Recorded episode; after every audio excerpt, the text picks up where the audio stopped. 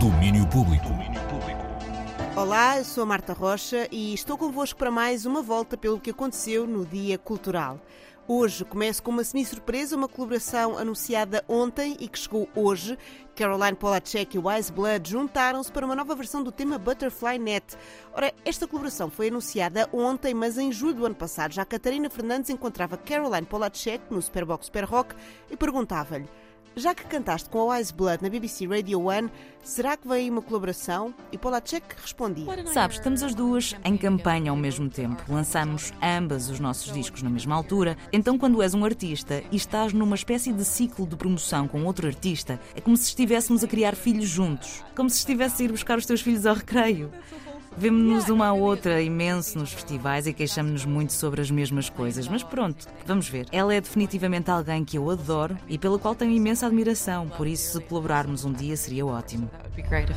Será que esta colaboração surgiu aqui? Nunca saberemos, mas vamos crer que sim.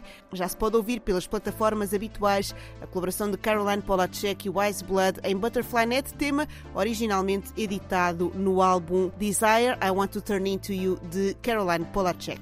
E arranca hoje a 14 edição do Festival Rescaldo. São quatro dias em quatro espaços da cidade de Lisboeta, com propostas musicais que mostram novos artistas, sonoridades e parcerias de Totrips a Lula Pena com António Pop e Carlos Santos, aos projetos Triste e Lantana, o Rescaldo vai levar música à SMUP, ao Teatro do Bairro Alto, à ZDB e ao Campus Campolide da Universidade de Lisboa.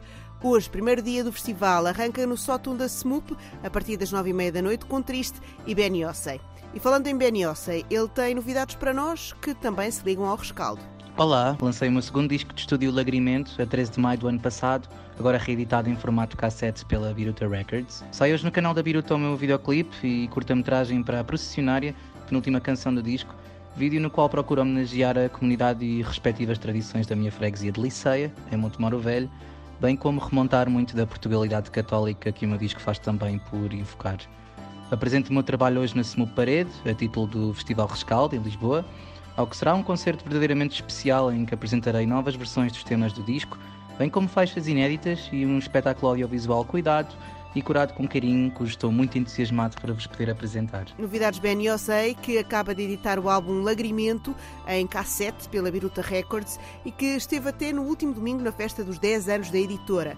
Dias ocupados para o músico que hoje passa pela SMUP no âmbito do rescaldo. Hoje também foi dia de ouvir novo álbum de Jorge Cruz. O músico que fez parte dos Diabo na Cruz anunciou ontem e lançou hoje Transhumante, um álbum que junta várias maquetes que o músico tinha guardadas há dois anos. Olhando para a frente, marca na agenda do dia 16 de fevereiro, isto porque foram ontem confirmados dois discos nacionais a sair nesse mesmo dia. Um deles é o novo trabalho de Dillas, chama-se O Próprio e teve como avanço Hello, lançado na última quinta-feira. Mas Dillas não está sozinho, porque Ivandro também se prepara para lançar O Trovador.